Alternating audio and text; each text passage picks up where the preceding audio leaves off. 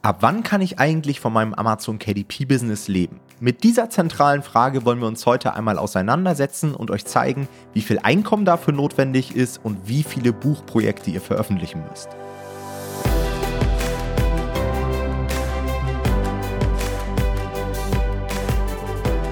Hallo und herzlich willkommen zu einer neuen Folge vom Verlagsniveau Podcast. Und heute wollen wir uns mal mit einer elementaren Frage auseinandersetzen. Und zwar, wie viel Einkommen braucht man eigentlich auf Amazon KDP, um davon leben zu können?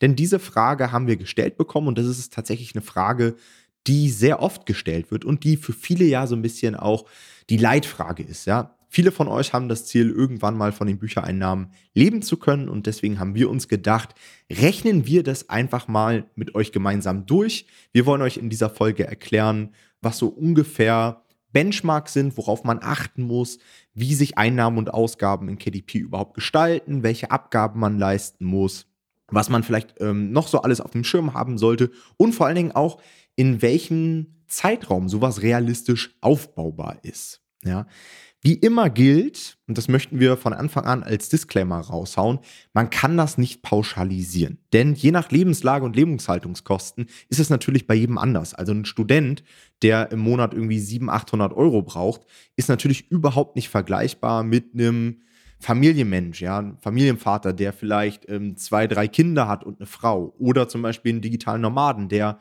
in der Welt umherreist und irgendwie gerade sich in Sri Lanka aufhält oder wo auch immer. Das heißt, ihr müsst natürlich individuell für euch definieren, wie viel Geld brauche ich für mein Leben. Ja, wie hoch sind meine persönlichen individuellen Lebenshaltungskosten? Und das wäre ja dann der Nettobetrag, der anzusetzen ist. Ein zweiter Disclaimer an dieser Stelle. Wisst ihr natürlich, wir sind keine Steuer- und Finanzberater. Das heißt, alles, was wir euch hier heute mit auf den Weg geben, ist nicht 100% korrekt und es geht auch gar nicht darum, auf einen Prozentpunkt genau hier euch alles auszurechnen, sondern es geht grundsätzlich darum, euch für dieses Thema zu sensibilisieren, damit ihr ungefähr wisst, wie viel Geld ihr mit euren Büchern auf Amazon erwirtschaften müsst. Ja, das heißt, nehmt nicht alles zu 100% genau, sondern orientiert euch einfach an den Werten, die wir euch heute mit an die Hand geben. Wir gehen auch mal vom Klassiker aus. Und zwar von Leuten, die mit Amazon KDP anfangen und das Ganze als Einzelunternehmer betreiben. Das Ganze sieht natürlich komplett anders aus, wenn man das mit einer UG macht oder mit einer GmbH oder mit irgendwelchen anderen Rechtsformen oder sogar vielleicht im Ausland. Ja, es gibt ja auch KDPler, die jetzt irgendwie von Thailand aus das machen oder von Zypern oder wo auch immer. Ähm, wir gehen einfach von einem klassischen Einzelunternehmer jetzt mal aus, der in Deutschland sitzt, der damit starten möchte und der ganz klassische Lebenshaltungskosten hat von ungefähr 2000 Euro netto im Monat. Ich glaube, mit 2000 Euro netto kommen die meisten, die hier diesen Podcast hören, ganz gut aus. Und das nehmen wir mal so als Benchmark. Um zu starten, würde ich sagen, Jonathan, geht es ja im Wesentlichen erst einmal darum, was hat man bei KDP überhaupt für Einnahmen und Ausgaben, um dann erst einmal sein zu versteuerndes Einkommen zu berechnen. Ja, genau. Also wenn wir überlegen wollen, ähm, wie wir da hinkommen, wo wir hinwollen, dann müssen wir natürlich erstmal schauen, was kommt überhaupt rein und was geht raus. Ähm, ansonsten muss man ja gar keine Rechnung aufmachen. Das heißt, wir schauen uns als erstes mal so die möglichen Einnahmen an oder Einnahmequellen an, die ihr haben könntet. Das sind natürlich an allererster Stelle erstmal die Tantiemen von KDP. Das ist klar, das ist unser Hauptfokus, darum geht es in erster Stelle. Dann können das natürlich auch Tantiemen von Distributoren sein. Das heißt, wenn ihr eure Bücher anderswo noch zur Verfügung stellt, auf anderen Plattformen neben KDP, dann kann es natürlich auch sein, dass ihr darüber ähm, Einnahmen generiert. Und dann könnt ihr zum Beispiel Affiliate-Einnahmen auch noch haben, wenn ihr in euren Büchern bestimmte Produkte vorschlagt, die irgendwie perfekt für die Zielgruppe passen und die Leute diese Sachen tatsächlich auch kaufen und ihr darüber irgendwelche Provisionen generiert, dann sind das natürlich auch Einnahmen, die hier mit eingerechnet werden können. Ansonsten natürlich eventuell auch ganz andere Sachen, die wir jetzt gar nicht voraussehen können. Vielleicht macht ihr ja noch andere Online-Aktivitäten, mit denen ihr Geld verdient. Zum Beispiel Leute, die im T-Shirt-Business sind, können natürlich auch diese Einnahmen hier noch mit reinrechnen oder sonst irgendwas, wo ihr halt irgendwo Geld verdient. Ja. Dann, wenn wir uns die Ausgaben anschauen, gibt es natürlich auch verschiedene Kategorien. Da gibt es äh, zuallererst natürlich diese einmaligen Erstellungskosten, wenn ihr ein ein Buch erstellt, ja, also Kosten für einen Texter, äh, Kosten für einen Designer, für Lektoren, für Stockfotos oder auch für irgendwelche ähm, anderen Marketingaktivitäten, die ihr da habt oder wenn jemand euch eure Copies schreibt, also eure Beschreibungstexte, ja. Also diese ganzen einmaligen Sachen, die halt anfallen, wenn ihr euer Buch erstellt. Und dann gibt es natürlich auch die laufenden Kosten, weil unser Businessmodell ist zwar sehr schlank, aber auch wir haben einzelne ähm, laufende Kosten, die einfach immer wieder auftreten. Das wird bei euch normalerweise zu größten Teilen Amazon Advertising sein. Ja? Das heißt, wir haben, ähm, wenn wir auf Amazon werben, natürlich Werbekosten. Und wir haben uns mal so ein bisschen umgehört in letzter Zeit und mal mit ähm, Publishern geredet, die wir kennen. Und unsere Erfahrung ist, dass das normalerweise so bei, naja, so 40 bis 60 Prozent der Einnahmen bei deutschen Publishern im Content-Bereich ungefähr, ja, ist wirklich sehr grob, ähm, weggehen, ja, also an Ausgaben. Nur, dass ihr da mal so ungefähr eine Benchmark habt. Das heißt, wenn ihr ungefähr als ähm, deutscher Publisher 10.000 Euro einnehmt und eine ähnliche Strategie fahrt wie wir, dann werden da 4.000 bis 6.000 Euro im Monat wahrscheinlich für Werbeanzeigen ähm, rausgehen, ja. Gleichzeitig natürlich auch sowas wie Rezensionsexemplare, wenn ihr mit Rezensionsexemplaren arbeitet. Dann Tools wie zum Beispiel Helium 10, was wir immer empfehlen, irgendwelche Buchhaltungstools oder Webhosting, wenn ihr eine, irgendwelche ähm, Online-Webseiten habt. Und am Ende dann natürlich auch, wenn ihr das nicht selber macht, eure Buchhaltung bzw. euer Steuerberater. Da könnt ihr am Anfang so mit 50, 60, 70, 80 Euro dabei sein. Ja, das ist sehr individuell, aber das ist so ungefähr der Rahmen, den so eine monatliche Buchhaltung dann kostet. Wenn ihr einen Jahresabschluss dazu wollt, ohne jetzt, dass wir euch hier tiefer in die Steuermaterie einführen, dann kostet das natürlich ein bisschen mehr. Das heißt, da könnt ihr auch mal mit einem Steuerberater reden. Im ersten Erstgespräch kann der euch sowas sagen und dafür bezahlt ihr nichts. Also der kann euch relativ genau sagen oder wahrscheinlich sogar sehr genau, wie viel ihr monatlich zahlen müsstet, ähm, damit ihr dafür mal ein Gefühl habt. Genau. Und aus dieser Rechnung, aus den Einnahmen und Ausgaben, ganz klassisch, habt ihr dann das, was am Ende übrig bleibt, ja, euren sogenannten Jahresüberschuss. Und das ist dann im Endeffekt euer Bruttogehalt. Ja, so könnte man das bezeichnen. Wichtig ist hier immer die Bezeichnung auf Brutto, denn der große Unterschied von uns Einzelunternehmern zu Angestellten ist, wir bekommen nicht unser Nettogehalt ausgezahlt. Wenn ihr bis jetzt Angestellte seid, dann kriegt ihr euer Gehalt ausgezahlt und wisst, alles, was ich hier bekomme, ist meins. Ich muss davon nichts mehr abgeben an den Staat. Das ist bei uns nicht so. Ja, ihr bekommt euer Bruttogehalt im Endeffekt ausgezahlt und müsst davon noch Steuern abführen. Das heißt, dafür wollen wir euch nur sensibilisieren, weil das euch bewusst sein sollte, dass nicht alles Geld euch gehört, was ihr da überwiesen bekommt. Aber ähm, darauf gehen wir jetzt weiter ein, nämlich bei der Einkommenssteuer, weil jetzt geht es daran, das Geld wieder zurückzugeben, zumindest zu teilen, Tom. Ja, und das ist auch schon mal ein ganz gutes Stichwort, denn ich habe auch gerade wieder so ein paar Bescheide erhalten, bei denen ich ziemlich hohe Nachzahlungen leisten muss. Also habt auf jeden Fall dieses ganze Steuerthema immer auf dem Schirm. Ich glaube, da kann man nicht oft genug für sensibilisieren. Den ersten Bereich, den wir uns anschauen möchten, ist die Einkommensteuer. Das ist auch das, was am größten ist. Der größte Brocken, der von unseren Überschüssen natürlich weggeht. Ähm, und da müsst ihr auch auf dem Schirm haben, dass natürlich nicht nur euer Überschuss von KDP isoliert versteuert wird, sondern es wird am Ende alles in einen Topf geschmissen. Das heißt, ihr verdient vielleicht nicht nur Geld mit Büchern auf Amazon, sondern viele von euch werden auch noch einen normalen Job haben oder werden vielleicht auch noch andere nebenberufliche Tätigkeiten haben. Und das wird nachher alles zusammengerechnet und auf Basis dieses zu versteuernden Einkommens wird dann euer persönlicher Steuersatz, Einkommenssteuersatz gebildet. So.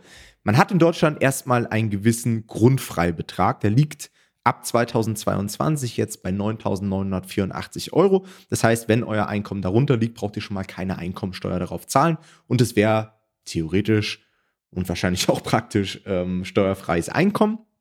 Und dann ähm, steigt quasi der Steuersatz an, je mehr ihr verdient. Und ich glaube, ab ungefähr 58.500 Euro haben wir dann einen Steuersatz von 42 Prozent. Der steigt dann auch nicht weiter an. Und ab 277.000 Euro im Jahr ungefähr haben wir dann die sogenannte Reichensteuer, habt ihr wahrscheinlich auch schon mal gehört, von 45 Prozent. Es ist allerdings nicht so, dass euer gesamtes Einkommen dann mit diesem Steuersatz besteuert wird, sondern wir haben eine Besteuerung, das nennt man auch kalte Progression. Was hat es damit auf sich, Jonathan? Denn das ist tatsächlich ein Denkfehler, den ich auch hatte und den viele andere wahrscheinlich auch haben, wenn es ums Thema Einkommensteuer geht. Ja, es ist ein beliebter Denkfehler bei vielen auch, die erstmal die deutsche Steuer kritisieren wollen und sie vielleicht aber auch gar nicht verstehen einfach. Genau, die kalte Progression funktioniert folgendermaßen. Es ist so, dass wir verschiedene sogenannte Progressionszonen haben. Also man kann es auch als wie Steuerstufen bezeichnen. Ja? Wir hatten ja schon gesagt, ihr habt diesen ähm, Steuerfreibetrag von 9000 und x Euro. Ja, auf den müsst ihr schon mal keine Steuern zahlen. Dann gibt es die erste Progressionszone von 9000 und x Euro bis ungefähr 14.000 Euro. Da zahlt ihr 14 bis 24 Prozent Steuer. Also auch in diesen Stufen habt ihr nochmal Abstufungen. Die zweite Progressionszone ist dann danach, also ab ungefähr 14.000 Euro bis ungefähr 54.000 Euro, da zahlt ihr 24 bis 42 Prozent. Ja, das heißt, ihr seht, die Prozent steigen, je höher ihr kommt mit eurem Einkommen. Ihr bezahlt aber immer nur den Steuersatz auf diesen jeweiligen Bereich. Das heißt, wenn ihr 55.000 Euro verdient, dann bezahlt ihr auf jeden Euro, den ihr zwischen ungefähr 9.000 Euro bis ungefähr 14.000 Euro verdient, diese 14 bis 24 Prozent. Für jeden Euro, den ihr da drüber verdient, dann die nächste Stufe, also diese 24 bis 42 Prozent. Und alles, was dann danach kommt irgendwann, das hatte Tom ja schon gesagt, den Spitzensteuersatz, da wird es dann halt immer höher. Das heißt aber nicht, dass ihr auf euer komplettes Einkommen diese 45% bezahlt. Das ist ein häufiger Denkfehler. Ich habe sogar häufig das Gefühl, dass Leute das mit Absicht sagen, um das deutsche Steuersystem schlechter zu dastehen zu lassen, als es eigentlich ist. Ich persönlich finde nämlich dann doch häufig, dass es gar nicht so viel ist, dass man gar nicht so viel Steuern zahlt, wie man immer denkt. Einfach durch diese Progression. Ja, also es ist eigentlich relativ logisch aufgebaut und ihr zahlt Stück für Stück mehr, je mehr ihr verdient, aber es lohnt sich auch trotzdem immer, mehr zu verdienen, weil ihr am Ende dann trotzdem mehr Geld habt. Ja? Und man muss fairerweise dazu sagen, der Spitzensteuersatz zum Beispiel war auch schon deutlich höher unter anderen Regierungen. Das heißt, wir sind gar nicht an dem Maximum, was man in Deutschland an Steuern bezahlen kann. Da ist also noch Potenzial für alle, die noch mehr Steuern zahlen wollen. Ja, im internationalen Vergleich ist es, glaube ich, immer noch recht recht hoch, aber ich bin immer der Meinung, ja, da kennt ihr meine Philosophie, den Satz habe ich, glaube ich, auch schon mal in anderen Folgen gedroppt. Wenn ihr euch über hohe Steuern aufregt, dann verdient einfach mehr, sodass am Ende auch mehr Netto übrig bleibt, bevor ihr dann irgendwelche wilden Steuerkonstellationen aufstellt oder sogar daran denkt, ja. jetzt wegen der Steuer auszuwandern. Also, naja, gut, da muss jeder so seinen eigenen Weg finden, aber ich bin der Meinung, ähm, dass man auch hier in Deutschland mit den jeweiligen Steuersätzen ganz gut klarkommen kann. Ja, also uns geht schon ziemlich gut und wir haben selbst die Macht, unser Einkommen nach oben zu schrauben und ich glaube, das ist die größte Freiheit, die man haben kann. Okay, dann machen wir weiter mit der Gewerbesteuer. Die ist etwas komplizierter. Ich versuche das ein bisschen simpler auszudrücken. Also in Deutschland ist jeder Gewerbe oder fast jeder Gewerbetreibender dazu verpflichtet, Gewerbesteuer zu zahlen. Freiberufler müssen das, glaube ich, nicht. Und es gibt einen Freibetrag. Der liegt derzeit bei um die 24.500 Euro. Und ich erspare euch jetzt diese ganzen Prozentsätze und so weiter. Was, glaube ich, wichtig ist zu verstehen, ist, dass die Gewerbesteuer davon abhängig ist, wo ihr euch in Deutschland aufhaltet. Das heißt, es gibt einen sogenannten ähm, Hebesatz, der ist lokal unterschiedlich. Der Hebesatz zum Beispiel in Berlin hier ist, glaube ich, bei 410. Ich habe meine GmbH zum Beispiel auf der Insel Rügen, da liegt er nur bei 380. Und je nachdem, wie hoch der bei euch ist, kann eure Gewerbesteuer zum Beispiel dann höher sein als an einem anderen Ort in Deutschland. So, das ist erstmal der erste Punkt, den man verstehen muss. Der zweite Punkt ist, dass man sich zum Teil die komplette Gewerbesteuer bei der Einkommensteuer anrechnen lassen kann. Ja, das heißt, es gibt Konstellationen, bei der Leute gar keine Gewerbesteuer, also sie zahlen sie schon, aber sie müssen dann, glaube ich, weniger Einkommensteuer zahlen. So ist es, glaube ich, korrekt. Und da gibt es die Grenze von 400. Das heißt, wenn der Hebesatz bei euch in eurem Ort unter 400 liegt, dann könnt ihr euch, glaube ich, die komplette Gewerbesteuer an eure Einkommensteuer anrechnen lassen und müsst effektiv gar nichts oder sehr wenig zahlen. Ja, das ist bei mir so der Fall. Hebesatz ist bei 380, also unter 400 und deswegen komplett anrechenbar. Jonathan ist in Berlin. Jonathan hat einen Hebesatz von 410 und muss deswegen einen kleinen Teil Gewerbesteuer zahlen, kann sich eben nicht alles auf die Einkommensteuer anrechnen lassen. Falls wir das jetzt nicht 100% safe ausgedrückt haben, äh, tut uns das leid, aber wir, wir haben versucht, es wirklich in simplen Worten einmal auszudrücken. Da müsst ihr euch einfach so ein bisschen reinfuchsen oder ihr müsst eben mit diesen Steuerrechnern einfach umgehen können und dann könnt ihr euch die jeweilige Zahl für euch auch ausrechnen lassen. Weiter ja. geht's dann mit einer Steuer, die für mich gar nicht relevant ist, und zwar die Kirchensteuer, weil ich nicht Teil der Kirche bin. Aber ich weiß, Jonathan, du zahlst die Kirchensteuer, deswegen berichte uns mal, äh, wie hoch die ist. Genau, ich zahle die Kirchensteuer tatsächlich auch. Ich bin zwar freikirchlich unterwegs, habe mich aber trotzdem bewusst dazu entschlossen, nicht aus der Kirche auszutreten und die weiter zu bezahlen. Die Kirchensteuer ist an sich relativ einfach auszurechnen. Das ist einfach nochmal 9% deiner, der Einkommensteuer, die du eh schon zahlst, zahlst du nochmal eine Kirchensteuer obendrauf. Ja, au außer ich glaube, in Baden-Württemberg und Bayern oder irgendwie sowas äh, sind es 8% oder Baden-Württemberg und Rheinland-Pfalz oder irgendwie so. Also es gibt ähm, irgendwie zwei Bundesländer, glaube ich, die da einen anderen Prozentsatz haben. Aber hier in Berlin und in vielen, vielen, vielen anderen Bundesländern sind es 9% der Einkommensteuer. Was da vielleicht ganz interessant zu wissen ist, also das könnt ihr euch gerne mal anschauen, wofür das benutzt wird. Das wird tatsächlich nicht nur benutzt, um irgendwie Pastoren und Pfarrer anzustellen, sondern es wird auch sehr viel zu karitativen Zwecken genutzt und auch zu kulturellen Zwecken. Und ich, also ich denke dann immer, wenn ich so durch die Stadt laufe und alte Kirchen sehe, finde ich es eigentlich ganz cool, dass es damit auch unterstützt wird, dass die halbwegs so in Ordnung gehalten werden und dieser kulturellen Aspekt da mit zu unterstützen. Das ist eigentlich meine Hauptmotivation in dem Punkt. Nur um euch da auch nochmal eine andere Perspektive zu geben. Genau, dann geht's weiter mit der Gesundheit, Tom, ne? Ja, die Gesundheitsversicherung oder Krankenversicherung. auch wieder, eigentlich auch wieder ein ziemlich kompliziertes Thema, oder? In Deutschland. Also, es gibt so. auch hier wieder verschiedene Modelle. Hier müsst ihr euch wirklich genau informieren, was für eure Situation die beste Entscheidung ist. Grundsätzlich ist es erstmal so, die meisten von euch werden wahrscheinlich gesetzlich versichert sein, ähm, weil viele von euch angestellt sind und dort wird auf jeden Fall euer Arbeitgeber einen Teil eurer Krankenversicherung übernehmen. Ihr zahlt einen Teil und müsst euch damit eigentlich sehr, sehr wenig beschäftigen. Sobald ihr dann Fulltime selbstständig seid, müsst ihr euch irgendwann oder das ist, glaube ich, auch falsch ausgedrückt. Ich glaube, es gibt da auch bestimmte Grenzen. Also sobald ihr sehr viel mit eurer selbstständigen Tätigkeit einnehmt, kann es durchaus sein, dass ihr auf einmal in die gesetzliche Selbstständigenversicherung reinfallt. Und das sind ungefähr 14 Prozent vom Jahresüberschuss oder Monatsüberschuss, man kann das natürlich auch runterrechnen, was man da zahlen muss. Ich glaube, der Höchstbetrag liegt inklusive Pflegeversicherung bei 929 Euro im Monat. Ja, das wären dann, wenn man, glaube ich, 58.000 Euro Jahresüberschuss hat pro Jahr. Und das ist natürlich schon ein Batzen. Also 900 Euro ähm, mhm. Krankenversicherung mhm. im Monat zu zahlen, kann ich auch so ein bisschen aus dem Nähkästchen plaudern, denn bei mir war es damals genauso. Also ihr müsst euch vorstellen, ich habe das Business gestartet als Student, war da, glaube ich, sogar noch familienversichert. Dann ist mein Einkommen mit den Büchern immer weiter angestiegen. Dann habe ich mich irgendwann selbstständig gesetzlich versichert.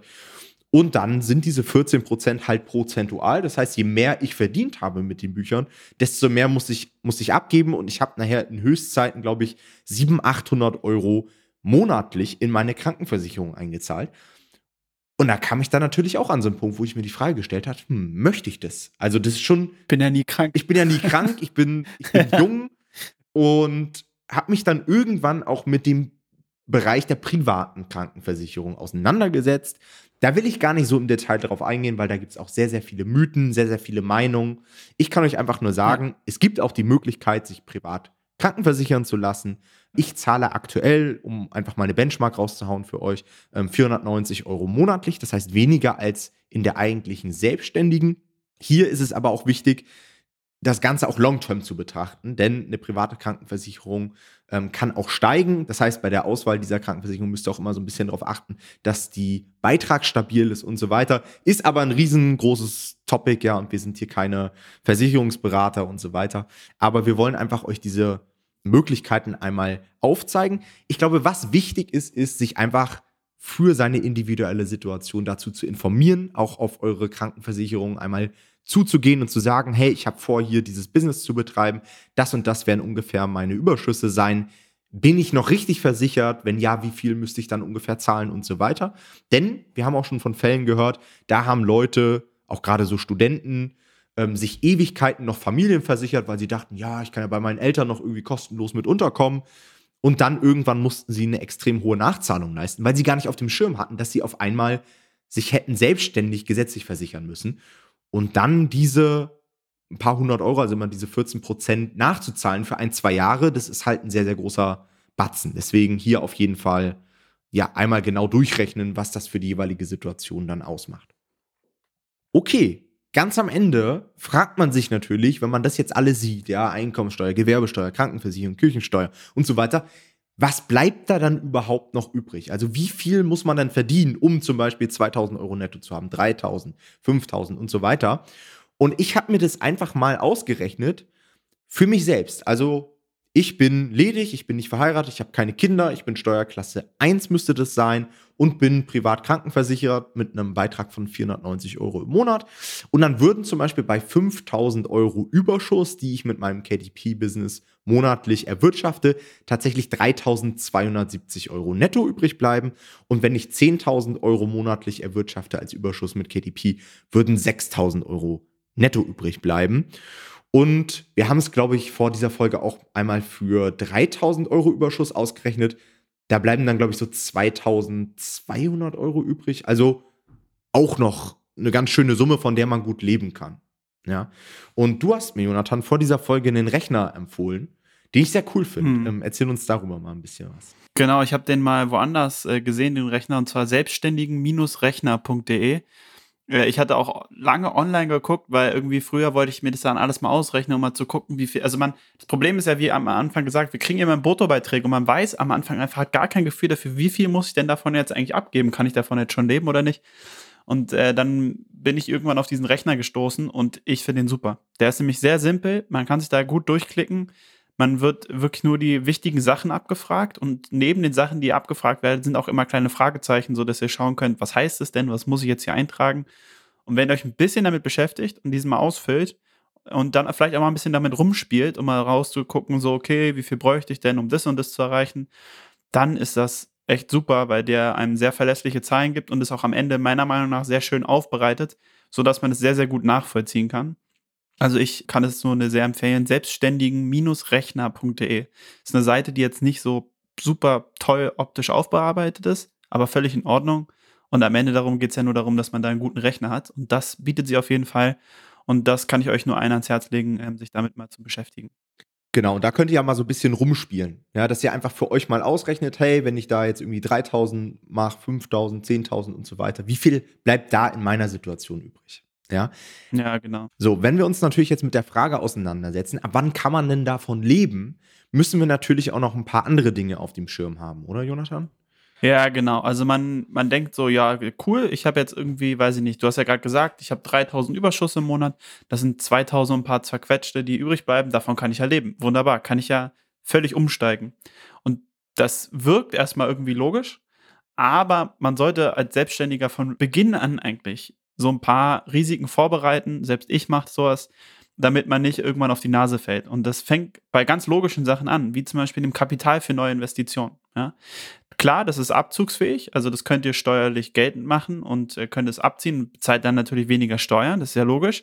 Aber ihr müsst das Geld natürlich erstmal haben. Das heißt, wenn ihr wirklich 2000 Euro im Monat, na gut, ihr hättet dann 3000 Euro Überschuss, ne, euer Brutto, aber ihr könntet ja dann gar nicht irgendwie 2000 Euro davon ausgeben für neue Projekte, weil ihr ja immer noch das Geld auch zum Leben braucht.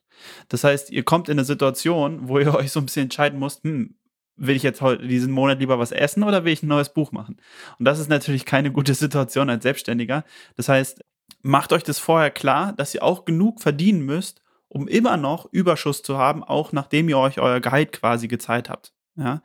Also, wenn ihr irgendwie 2000 Euro netto monatlich braucht, dann solltet ihr mehr als 3000 Euro brutto verdienen, damit ihr auch weiterhin investieren könnt und nicht alles, was ihr sozusagen an Plus macht, wirklich euch selber wieder auszahlt, weil dann kommt ihr ja nicht voran. Also das ist sehr wichtig. Gleichzeitig auch einfach den Sicherheitsgedanken dabei. Ihr solltet immer einen Puffer für Risiken haben. Ja, wir haben gewisse Risiken als Selbstständige. Das kann man auch gar nicht anders sagen. Und das ist ähm, einmal natürlich Saisonalität zum Beispiel. Ja, also es gibt sehr saisonale Bücher und es ist also zum Beispiel zu Weihnachten verdienen wir viel, viel mehr als irgendwann im Sommerloch. Ja, dann kann es sein, dass ihr mal krank werdet und als Selbstständiger bezahlt euch keiner, wenn ihr krank seid. Das heißt, entweder ihr arbeitet oder ihr arbeitet halt nicht. Bei uns ist noch der Vorteil, das ist nicht ganz so schlimm, weil wir bei KDP nicht so krass Zeit gegen Geld tauschen. Aber solltet ihr mal länger krank sein, macht es natürlich trotzdem was aus.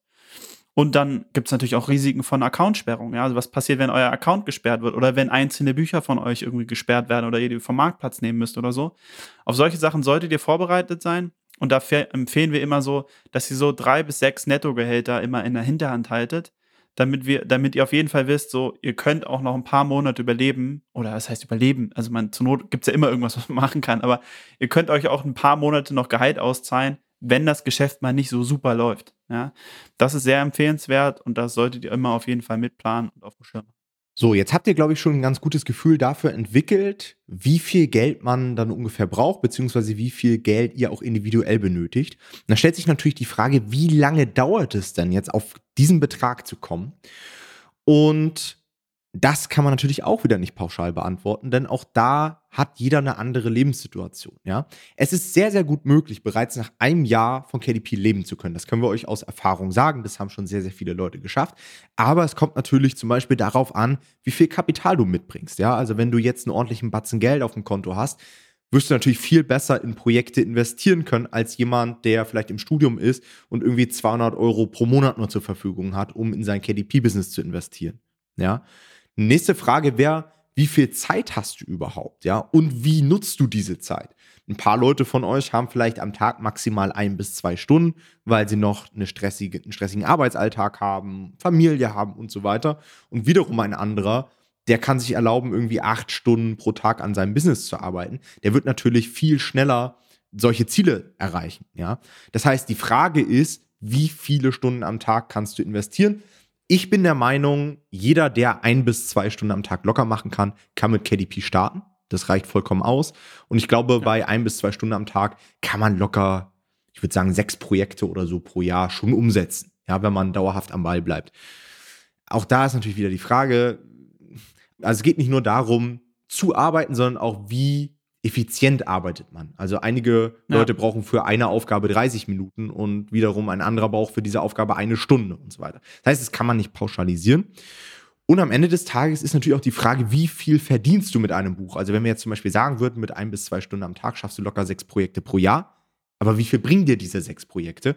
Und da können wir euch auch mal so eine Benchmark geben. Also ich bin der Meinung, ein Buchprojekt, was man hochwertig aufsetzt, ich rede jetzt nicht über Low und No Content oder über irgendwelche Schrottratgeber, sondern ich sehe, ich rede über Bücher auf Verlagsniveau, die sollten mindestens 500 bis 1000 Euro abwerfen im Schnitt. Da kann immer mal ein Projekt dabei sein, was vielleicht auch floppt oder was vielleicht mal nur 2, 3, 400 Euro abwirft. Aber dann solltet ihr eben auch Projekte haben, die dann vielleicht auch mal ein Treffer sind und vielleicht auch mal über 1000 Euro abwerfen. Im Schnitt mit 500 bis 1000 Euro zu kalkulieren, ist, glaube ich, ein ganz guter Ansatz. Und wenn ihr dann sagt, hey, mit ein bis zwei Stunden am Tag, sechs Projekten pro Jahr erreiche ich meine, ich sag mal 3000 bis 6000 Euro pro Monat, dann ist das ja schon mal ein ganz guter Wert, mit dem man rechnen kann und mit dem man dann theoretisch auch in einem Jahr sich ein KDP-Business aufbauen kann, von dem man leben kann. Hm. Mein persönlicher Tipp ist noch, was ich auch damals gemacht habe, wenn ihr schon merkt, ey, okay, ich erzähle jetzt schon Umsätze irgendwie und ihr euren Job vielleicht einfach keinen Bock mehr drauf habt oder der euch so einbindet, dass ihr keine Zeit mehr habt, dann schaut doch, ob ihr euren, bei eurem Job einfach runterstufen könnt. Ja, also ganz viele, ich glaube, gerade in der Corona-Zeit gibt es ganz viele ähm, so Arbeitgeber, die euch da sehr entgegenkommend sind, wenn ihr irgendwie auf 80 Prozent runtergeht oder auf 50 Prozent, ja. Und das ist natürlich eine Menge Zeit, die schon mal frei wird. Also vielleicht muss das Ziel ja auch gar nicht direkt sein, hey, ich will komplett davon leben können, sondern es kann auch sein, dass ihr sagt, ey, ich will einfach auf einen Halbtagsjob gehen. Ich will einfach noch 20 Stunden die Woche arbeiten. Das wäre für viele ja schon ein absoluter Traum. Und das kann natürlich dementsprechend auch noch schneller realisiert werden, ja, weil dann braucht ihr ja auch weniger Geld. Und tatsächlich war das bei mir sehr ähnlich. Ich habe damals war ich erst Vollzeit selbstständig und dann habe ich gemerkt, ah, es reicht noch nicht ganz. Ich nehme noch mal so einen Teilzeitjob an, habe tatsächlich 20 Stunden in der Woche, ich wollte gerade sagen am Tag, das wäre ein bisschen viel, 20 Stunden in der Woche in einem Callcenter gearbeitet, ja.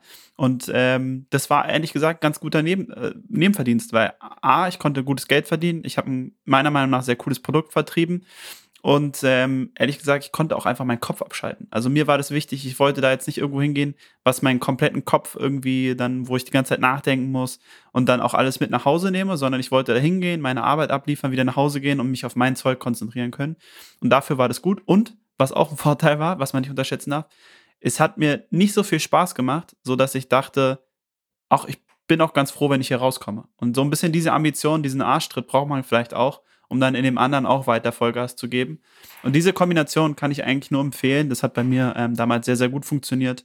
Und davon gibt es ja auch einige Jobs. Ja, also sowas, was man halt schnell mal nebenbei machen kann. Ja, oder auch im bestehenden Job kann man ja nachfragen, ob man ein paar Stunden runtergehen kann. Genau. Das geht ja bei vielen Unternehmen mittlerweile auch. Was ich noch hinzufügen wollte, ist, ist natürlich auch die Frage, wenn wir einmal dieses Niveau erreicht haben, ja, von vielleicht irgendwie 4, 5, 6, 7.000 Euro pro Monat mit KDP, ab wann kann man dann diesen Schritt gehen? Weil klar, man kann immer mal einen guten Monat haben, ja. Und jetzt, ähm, wir nehmen die Folge jetzt hier gerade im Dezember ja. auf. Da haben vielleicht viele auch jetzt das erste Mal diese Grenze geknackt. Das heißt natürlich nicht, dass ihr jetzt alle euren Job kündigen könnt und so weiter. Also ich würde euch schon den Tipp geben, dass ihr diesen Betrag erreicht über mehrere Monate hinweg. Also ich würde sagen, mindestens, ich würde fast sagen, mindestens ein halben Jahr, halbes Jahr sollte man auf diesem Niveau sein. Ähm, es sei denn, ihr habt jetzt wirklich sehr geringe Lebenshaltungskosten oder seid irgendwie sonst noch irgendwie abgesichert. Und ihr solltet auch ein gewisses Grundrauschen an Projekten haben. Also ich gönne euch das voll, wenn ihr mit einem Projekt eure 5000 Euro pro Monat einfahrt. Aber es kann halt auch durchaus mal sein, dass euch ein Projekt flöten geht. Warum auch immer, ja. Harte Konkurrenz, schlechte Bewertung, was auch immer. Es kann sich auf Amazon immer mal was ändern. Das heißt, es ist schon gut, sich ein breit diversifiziertes Portfolio aufzubauen, sodass man auch immer ein ganz gutes Grundrauschen hat, selbst wenn mal einzelne Projekte vielleicht nicht mehr so gut laufen. Genau, das würde ich äh, genauso auch unterschreiben. Alright, das war's mit dieser Folge. Ich hoffe, wir konnten so ein bisschen Licht ins Dunkle bringen und euch visualisieren, wie viel Geld man tatsächlich braucht, um von KDP leben zu können. Wir bedanken uns fürs Zuhören, wünschen euch einen schönen Tag und wir hören uns bei der nächsten Folge. Macht's gut. Ciao, ciao. Ciao.